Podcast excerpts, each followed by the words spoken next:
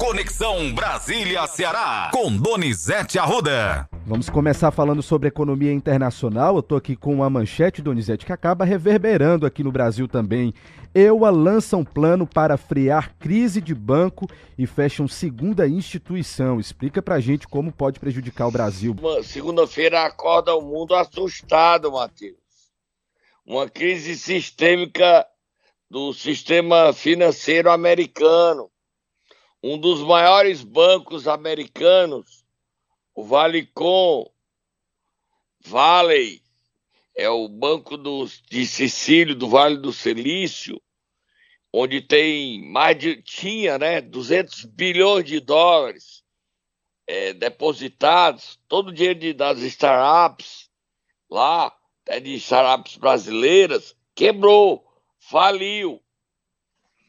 E essa quebra na sexta-feira ganhou dimensão no final de semana Neste domingo quebrou um segundo banco de Nova York, Signatory. Meu inglês é uma coisa feia. E há um risco disso contaminar o sistema financeiro mundial. Também há um terceiro banco para quebrar, o Silver. Que coisa que nós estamos vivendo, Matheus. O governo americano, o presidente Joe Biden, para salvar o sistema, salvar os bancos, está assegurando o pagamento de todo o dinheiro de todo mundo que tem dinheiro no banco. Medo que essa crise contamine os Estados Unidos. Solta Moab, Matheus.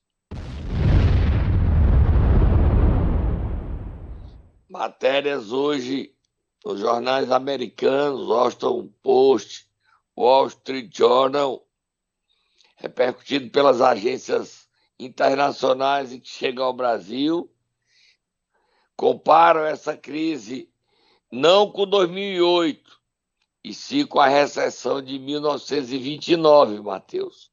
Olha a sensação que nós estamos vivendo.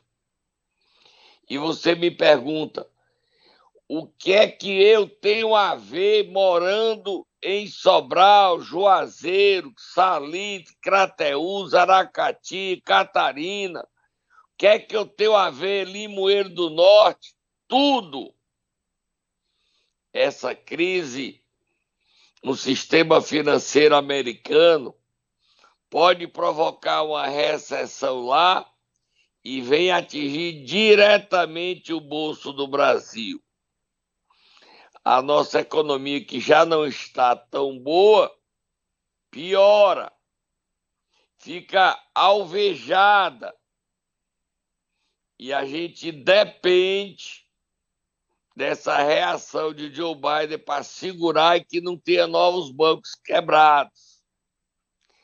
Pergunta que se faz: tem dinheiro de brasileiro nesse SVB? Que é o Silicon Valley Bank? Provavelmente sim. Havia suspeitas que o Nubank tivesse dinheiro lá, mas o Nubank distribuiu uma nota negando que tenha dinheiro. Tomara que ele não tenha. Ou se ele está falando a verdade para não se ser atingido o SVB, o Silicon, fez um negócio com prejuízo. Quando deu prejuízo, todo mundo foi tirar o dinheiro, o banco quebrou. Esse é o temor do Nubank. Ao negar e ter medo de quebrar. Você tem a matéria aí da Folha de São Paulo, Matheus? Poderia ler? Tenho sim, Donizete Arruda. Deixa eu ler então é aqui. a manchete dela de hoje. Deixa eu ler aqui a manchete então, para os nossos ouvintes, EUA lança um plano para frear crise de banco e fecha uma segunda instituição. O Tesouro cobrirá 175 bi em depósitos do SVB para conter temor de contágio do sistema sob pressão de juros, Donizete. É assustador essa situação. Mas esse valor aí, 175 bi de dólar, viu? Sim, claro. Cinco. Então, 5 vezes 5 vezes 7, 35, leva 3, dá quase é, um trilhão de reais que serão pagos pelo governo americano para salvar o sistema financeiro. A crise é grande. Vira a página, Matheus. Vamos dar boa notícia para o Ceará também. Vamos lá, Donizete. O governo federal aí confirmou o aumento no valor da merenda. A gente já havia falado sobre isso na última edição do programa. E também anunciou que vai pagar mais de 300 milhões para obras da educação. Bota o bonequinho, eu te disse, eu te disse, eu te disse. Sim, eu te disse, eu te disse. Mas eu te disse, eu te disse. Já sei. Ah, mas eu te disse. Vamos ouvir quem? O ministro da Educação? Exatamente, ministro da Educação. Santana? Isso. Da boa notícia dessa segunda-feira. Vamos ouvi-lo. São duas ações importantes que o presidente está anunciando na área da educação. A primeira delas é nós, o presidente Lula, autorizou que a gente regularizasse os pagamentos das obras que estão em andamento. São mais, presidente, são mais de 2.600 obras que estão em andamento hoje no Brasil, desde creche, a escolas, a quadras, em todos os municípios desse país, e que o senhor imediatamente autorizou, nós já pagamos em fevereiro mais de 250 milhões de reais a todos os municípios que estavam com medições prontas no MEC, e hoje o presidente anuncia e autoriza que a partir de segunda-feira estará sendo iniciado o pagamento de mais uma parcela de 350 milhões para todas as medições de município de obras. Tem mais, viu, Donizete? Tem mais ação. Vamos ouvi-lo, vamos ouvi-lo.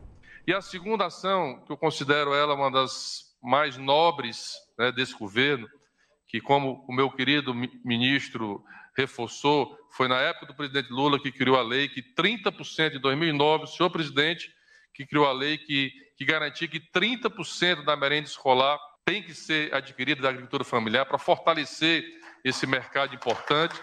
Eu quero dizer aqui, anunciar, presidente, que o conselho e o comitê que nós tínhamos do PENAI no, no FNDE tinha sido extinto. E nós vamos, ainda nos próximas semanas, reativar o conselho e o comitê do PENAI no FNDE, como vamos voltar a ter a conferência, o encontro nacional do PENAI, que há 10 anos não existe. Tá aí, Donizete. PENAI define merenda escolar e FNDE é onde faz as obras da educação. O, a herança foi mesmo bem grave, né, Matheus? Ainda o aumento ainda é insignificante, porque 0,50 centavos por dia dá para garantir média escolar de ninguém, né? Mas já é um avanço, já é um aumento de 38%, 30, entre 28% e 38% de reajuste.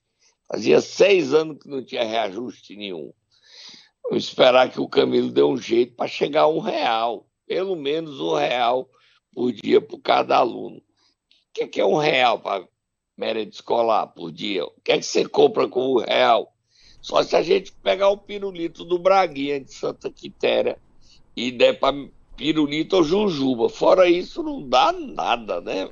É verdade. Nem um chilito para enganar a fome você não compra mais com um real, Donizete. Mas vamos mudar de assunto para encerrar aqui a nossa primeira parte, porque a gente estava falando de, dos Estados Unidos, Donizete, e tem gente que está por lá há bastante tempo. Ciro Gomes. Tá lá, nos Estados e tá Unidos. Tá lá, é verdade. Ele hoje é destaque do jornal Estado de São Paulo. Leia a nota dele aí, ele vai voltar. Ó, pensei que ele ia morar lá para sempre. Leia aí, Matheus, a nota na coluna do Estadão. A nota diz o seguinte, Donizete: fora dos holofotes desde o fim das eleições, Ciro Gomes vive desde fevereiro em Boston, nos Estados Unidos, onde tem se dedicado a estudos informais sobre economia política, sob tutela de seu guru, o professor de Harvard Mangabeira Unger. Segundo aliados, Ciro deve retornar ao Brasil no fim de março e quebrar o silêncio após o governo de Lula completar 100 dias. Sua pesquisa, Donizete, pode virar livro, viu? É, e ele nesses 100 dias ele promete dar em Lula e dar não é humano. E ele não quer conversa com o irmão, não, viu? Por quê, hein, gente? Perdoa, Ciro. Perdoa o Cid. Você é irmão dele, irmão de sangue. Vamos tomar um cafezinho, Matheus. Momento Nero. Vamos lá, Donizete Arruda. Nessa segunda-feira a gente começa com um assunto sério aqui, o Momento Nero. Nós vamos acordar quem?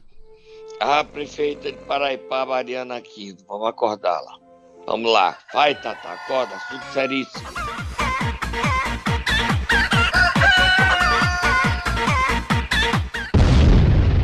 Pode tirar o Tata aí, soltar Moab, Matheus. Muita Moab.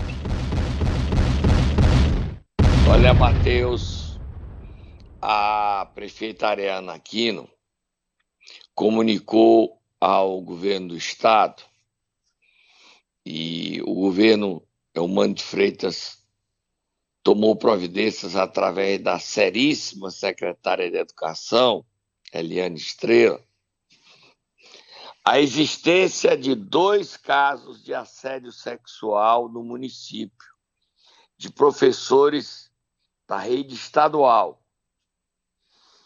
Um dos casos é bem mais grave e ainda bem mais sério, apesar de desse, nessa situação não dá para dizer o que é que é mais grave.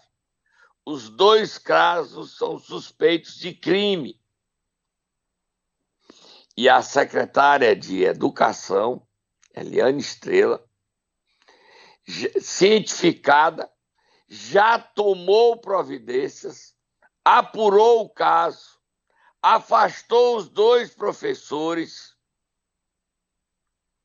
E um dos professores, é, Jonielso Melo, da escola Ageu Romero, ele mandava até fotos convidando alunas para transar. As alunas reagiram. Ele disse que gostava de se envolver com pessoas descaradamente. Lê a nota da prefeita que publicou nas redes sociais ontem à noite. E hoje tem um protesto em Paraipaba de alunos, professores e da população contra o assédio sexual de quem é para ministrar, de quem é para proteger, de quem é para cuidar. E esses professores não estavam fazendo a missão que compete a eles. Lê a nota, Matheus. Que caso grave. Que caso sério! Revoltante. Eles já estão afastados pela secretária Eliane Estrela, que não joga para agradar a plateia, não. Ela faz a coisa certa. Diga, Matheus. Revoltante, viu, Donizete? Dizer, inclusive, que esse assunto movimentou bastante Paraipaba e aí a prefeita Ariana Aquino, claro, já se posicionou e publicou o seguinte nas redes sociais: a população de Paraipaba está indignada com as denúncias revoltantes de assédio sexual envolvendo dois professores da rede estadual de educação contra jovens estudantes. Como prefeita, solicitei apuração pela Secretaria de Educação do Estado e, de pronto, a secretária Eliana Estrela comunicou que os dois profissionais já foram afastados para averiguação. Acompanharei de perto esse caso para que tenhamos respostas e a nossa população seja amparada. Ela concluiu dizendo: o assédio sexual é uma conduta abusiva e criminosa que atenta contra a dignidade. Aproximadamente 70% dos crimes sexuais contra a mulher no Brasil são cometidos contra crianças e adolescentes. Dessa forma, é ainda mais importante protegê-las, encerra a prefeita Ariana Aquilo no seu post nas redes Esses, sociais. Ô, Matheus, esses professores, é, a configuração de crimes previstos no Código Penal, importunação ofensiva ao pudor, previsto no artigo 61 da Lei de Contravenções Penais, injúria, perturbação de tranquilidade, previsto no artigo 65 da Lei de Contravenções Penais, ato obsceno, previsto no artigo 233 do Código Penal, importunação sexual. Esses professores, pelo menos no caso mais comprovado do jo, Jonielso Melo, você viu os, Ah, Você viu a- os prints, né, Matheus, que eu lhe mandei? Vi, Donizete, é uma coisa revoltante. É revoltante. E há, há- há áudios, as crianças falando, né? Os, do- os adolescentes, as adolescentes falando. Nós não podemos nem botar, Matheus. Denúncias gravíssimas, viu, Donizete? Denúncias gravíssimas. Mas, de pronto, a prefeita reagiu defendendo a sua cidade. O governo do estado, o governo Eumano de Freitas, reagiu com a secretária de Educação, Eliane Estrela. Hoje, a Secretaria de Educação vai para Paraipaba continuar a investigação, a apuração. Ninguém está colocando, passando pano e botando a mão no tapete, não. Botando debaixo do tapete, não. O protesto a gente vai acompanhar, né, Matheus? Sem dúvidas, Donizete. Já estamos de olho, inclusive. Tá bom.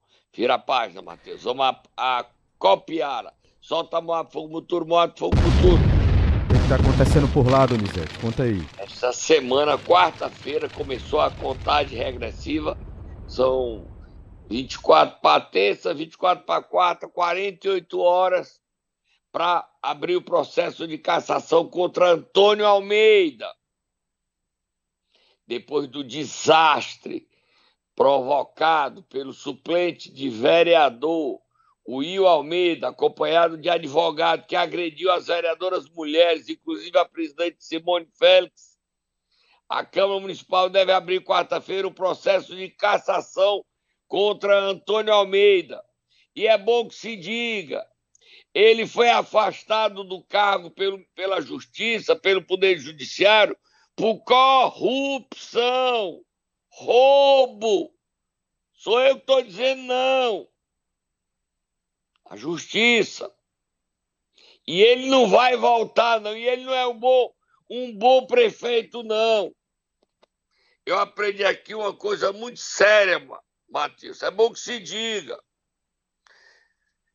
É preciso, na política, separar o mal do bem. Quem não apoia o bem, apoia o mal. E eu vou dizer outra coisa.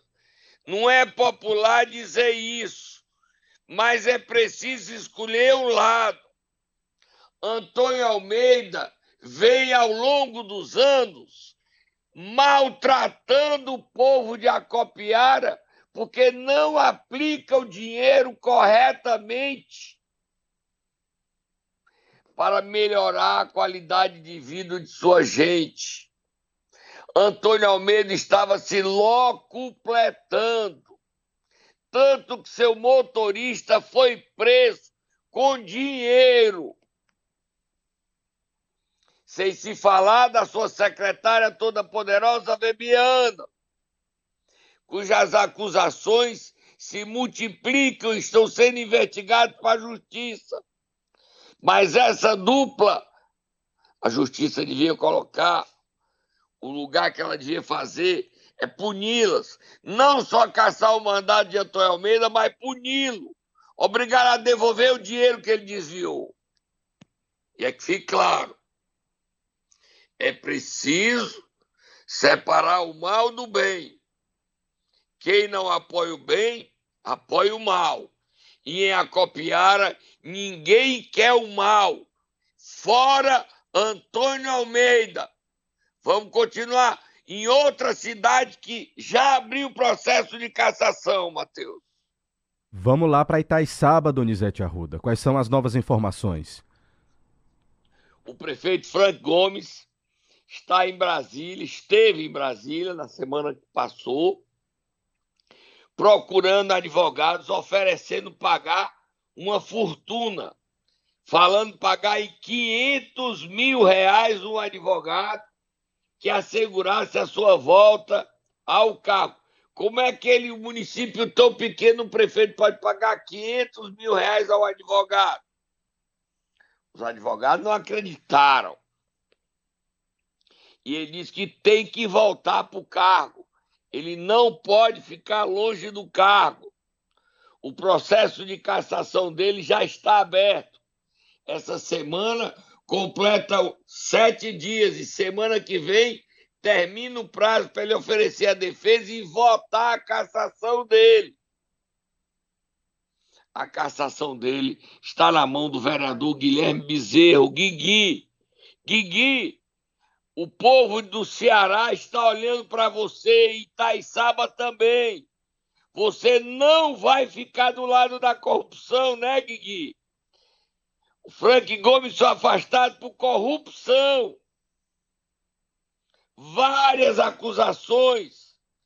E quem afastou ele não foi a Câmara, não. Foi o Poder Judiciário. A situação de Frank Gomes é o segundo. Ainda tem o terceiro. A, no caso, a terceira. A prefeita de Hidrolândia, Iris Martins, que a Câmara começa a discutir a sua cassação, o seu impeachment.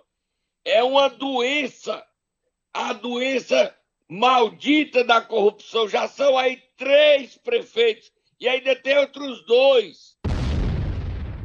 Outros três, no caso. Solta a Moab, Matheus, solta o Muturo. Sexta-feira, cadê a musiquinha? Procap em Itapajé. Musiquinha da polícia. a Polícia Federal.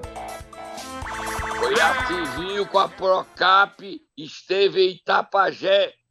A prefeita Gorete Caetano esteve na casa dela, ela fugiu.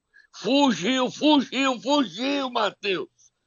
A prefeita, a casa dela é grande, a, o Ministério Público estava fazendo, era uma inspeção, não era nem operação. E ela fugiu. Com medo. Ela adquiriu um terreno para fazer um órgão em defesa de crianças. O terreno que ela adquiriu não tem como transferir para o município, não tem documento. E ela comprou esse terreno sem aprovação da Câmara. A Procap foi fazer uma averiguação, uma inspeção, e foi na residência da prefeita, foi na prefeitura, foi no terreno, e a prefeita Gogó Gorete Caetano fugiu. Ainda temos problemas em Santa Quitéria com Braguinha, o doutor Pirulito, que está dando razão ao meu garoto Micael Souza. Micael não atendeu a primeira-dama que pediu uma audiência para manifestar sua revolta contra o que está acontecendo na gestão de seu marido. E ele disse: diga para ele. E o prefeito Braguinha, entre a família e o Micael, meu garoto, ficou com o Micael, meu garoto. Quem também não quer conversa com o pai e diz que está discordando é o presidente da Câmara, que é filho de Braguinha. O filho e a mulher de Braguinha dizem: ele está perdido.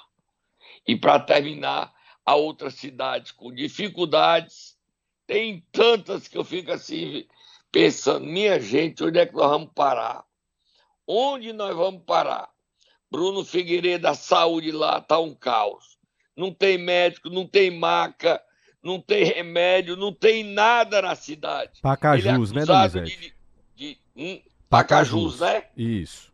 Porque você falou só o nome do prefeito aí, para quem não conhece, Pacajus. Você está falando de Pacajus, só para atualizar aqui o ouvinte. Bruno Figueiredo de Pacajus ele desviou 7 milhões de reais e a gente está esperando o que é que a justiça vai fazer. Afastar ele, né, Matheus?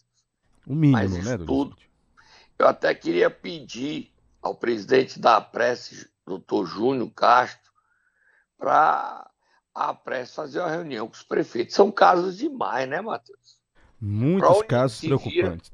Sexta-feira, a prefeita de Itapajé fugiu da justiça. Nem ia ser presa era só para fazer uma conversa informal. Ela fugiu, estava em casa, a casa é grande, ela, a, o Ministério Público e a polícia entrou por uma porta e ela saiu pelos fundos. Dizem, ela fugiu. Vamos lá, Donizete, senão a gente não dá tempo de falar das duas últimas pautas. É, vamos, dar, vamos botar aí. Seguinte, vamos botar o Camilo, o Camilo não, agora é o Mano em Maraguape, o polo industrial de Maranguape, que o município ganhou uma revolução para Maranguape. Solta aí o prefeito Átila Câmara e o governador Eumano de Freitas. Vamos lá começar então pelo prefeito Átila, prefeito de, Maraca... de Maranguape. Vamos lá. Grande importância, sem dúvida alguma. Agradeço ao governador Elmano. Será uma reestruturação industrial do município, um resgate para toda a nossa população, para novas gerações, para desenvolver é, economicamente, sustentavelmente, porque o Polo também é preocupado com a questão ambiental, geração de mais de 2 mil empregos. Eu tenho certeza que esse aqui é o começo de uma nova era do nosso município. Estou aqui muito orgulhoso. Quero parabenizar o prefeito Ashler Maranguape, uma parceria da prefeitura que teve a iniciativa de negociar com os empresários, de procurar a FIEC, de procurar o sindicato da área do comércio, para aqui se instalar empresas com a previsão da geração de 2 mil empregos diretos. E eu tenho certeza que será muito importante para o povo aqui de Maranguape. E eu não tenho nenhuma dúvida que será o início de um grande polo industrial que aqui teremos em Maranguape já temos oito empresas que assinaram um protocolo e acho que a alegria do povo de Maranguape hoje, o orgulho de saber que aqui vai se instalar empresas que vão gerar emprego para suas famílias e isso é que dá dignidade ao nosso povo. Então, Vamos entrevistar o prefeito de Maranguape essa semana, Matheus. Eu Sim. também convidei o governador, eu manifesto para dar uma entrevista. E ele falou na sexta-feira, Portal 247, de que a relação dele com o Sarto vai ser uma relação republicana institucional e nada que prejudique ao povo de Fortaleza. Vamos ouvi-lo. Estamos fazendo, buscar fazer um esforço de mantermos, evidentemente, as nossas relações institucionais daquilo que compete ao Estado do Ceará, separando bem o que compete ao Estado, o que compete à Prefeitura, cada um assumindo as suas responsabilidades e vendo o que é que podemos fazer juntos. Aqui mesmo no Ceará, eu tenho a meta de cumprir a legislação e universalizar o esgotamento sanitário na região metropolitana de Fortaleza, em todo o estado do Ceará. E efetivamente vou fazer isso em parceria com o prefeito da capital, como com os demais prefeitos da região metropolitana, seja alguém que está numa linha de independência dentro do PDT ou até prefeitos da oposição. Eu sou governador de todos os cearenses e a relação institucional, é, eu não vou fazer jamais aquilo que eu reclamava que o Bolsonaro fazia. Então... Ele teve sexta-feira uma reunião com o, com o prefeito não é mais tanto de oposição, mas é do União Brasil, Roberto Pessoa de Maracanã. Ele recebeu numa abolição, numa audiência que durou mais de horas, e o prefeito Roberto Pessoa para discutir obras para sua cidade com o governador Eumano de Freitas. E que Sarto, diante disso, venha a público e estabeleça o diálogo para o bem da cidade de Fortaleza. Fui, Matheus, fui!